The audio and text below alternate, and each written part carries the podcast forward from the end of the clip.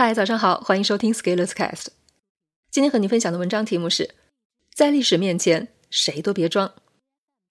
最近把《明朝那些事儿》七册读完了，又把《剑鞘明代史》也读了近一半。这也就意味着，我看着朱元璋造反起义，到朱由检眉山自尽，完整的过了一遍大明王朝近三百年的历程。要知道，五阶持续行动正好就是三百年。我们个体都活不过三百年。所以，如果你要研究什么事情能持续三百年，那要研究的是家族、政权、朝代等组织结构。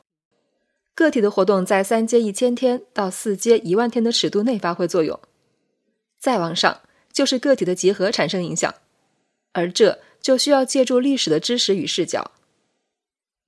读了这一段历史，我其实挺感慨的：一，历史不完全重复，但是有自己的韵脚。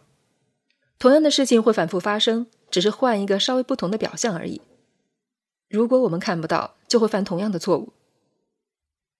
二，不要说下层社会人踩人，上层社会人抬人，只要是人，哪里都一样踩。所以不要信一些鸡汤。朱元璋把大部分和他打天下的人都杀了。每个皇帝的时代，内阁、宦官、皇帝都要斗。三。忙着内卷斗争，就会错过世界发展。明朝一直在搞权斗，同一时间段，现代科技慢慢在西方发展起来。四，所有的都会过去的，都会过去的。人的寿命是有限的，即使你再一手遮天，等你走了以后，仍然天翻地覆。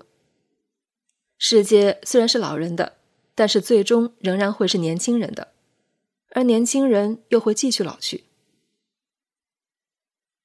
五，始终要以人民为中心，才能不断开拓未来。如果一个政权不再以本国人民为中心，而以统治阶级自己的利益为中心，那被历史淘汰是迟早的事情。所以，最终故宫会变成旅游景点，明十三陵也会变成旅游景点。下周我打算去看看明十三陵。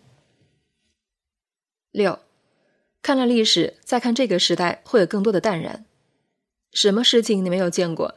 什么样的人的行为你没有看过？再想想自己现在遇到的困难，你会发现根本没什么。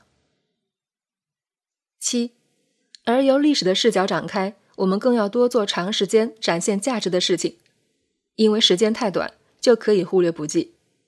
我们为什么要干忽略不计的事情呢？因为我们总是更容易被可以忽略不计的事情影响。八，老老实实。认认真真的努力活着，千万不要装。没有人装得过历史，没有人胜得过时间。持续行动跨度三百年，可以把一切个体以及它的设计碾成灰烬，只留下遗迹。任你生前权倾天下位，身故入土照样鞭尸。历史是大数据，没有什么不可能。历史是人类活动的涌现，又无所不能。本文发表于二零二零年十月十五日，公众号“持续力”。